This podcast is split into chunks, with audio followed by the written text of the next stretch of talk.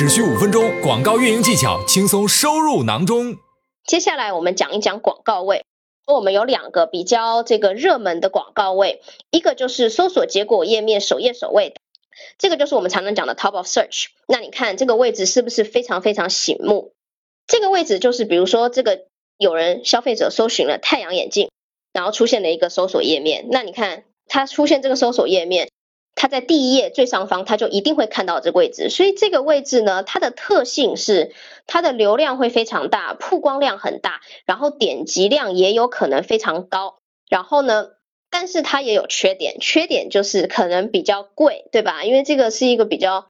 呃，要怎么讲，比较热门的一个广告位嘛，所以大家可能会尽可能的想争取这个地方。像根据广告位调整竞价，你就可以增加一个比例，对不对？为了到这个地方，所以它的位置是比较贵的。CPC 荣誉高于其他位置，所以呢，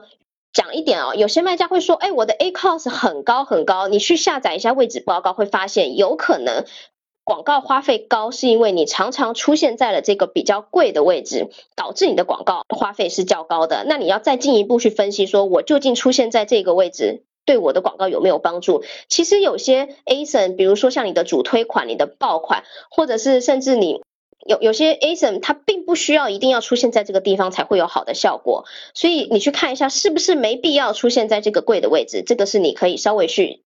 有一点广告费节省的空间哦。那我们再看第二种广告位，第二个广告位它叫做商品详情页的，商品详情页上面呢，就是比如说它是一个靠关联流量来做的嘛，比方说他看到一个太阳眼镜，然后他点进去了一个太阳眼镜的这个 listing 页面。那在 listing 下面这边呢，会有一个这个也是有一条我们商品推广的广告位嘛。然后呢，这个地方它的特性是说，它是一些高关联的流量，跟这个 listing 相关性很高的，我们会放在下面。通常可能会是一些竞品的 listing，竞品的广告。所以在这个地方呢，其实转化应该是会很不错的。那各位卖家就有人就会问我啦，那我是不是嗯？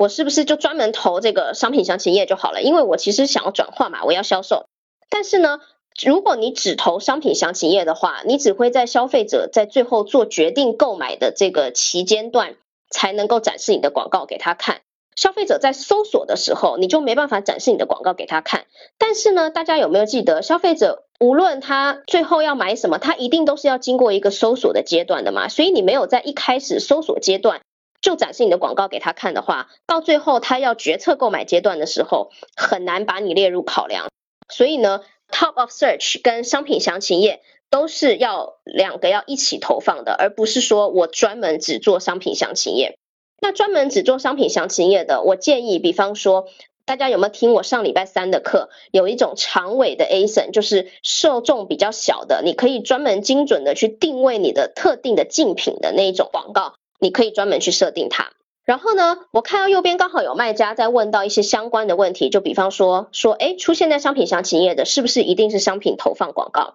不是哦，就是我们商品推广下面有关键词投放跟商品投放，对吧？那呃，关键词投放跟商品投放都有可能会出现在这两个广告位，但是商品投放，如果你特定去投放一个 ASIN 的话，出现在这个 ASIN 商品详情页的几率是会高很多的。也有可能会出现在搜索结果页面，都都有可能，因为我们广告位是非常多的，所以大家要有一个这个概念。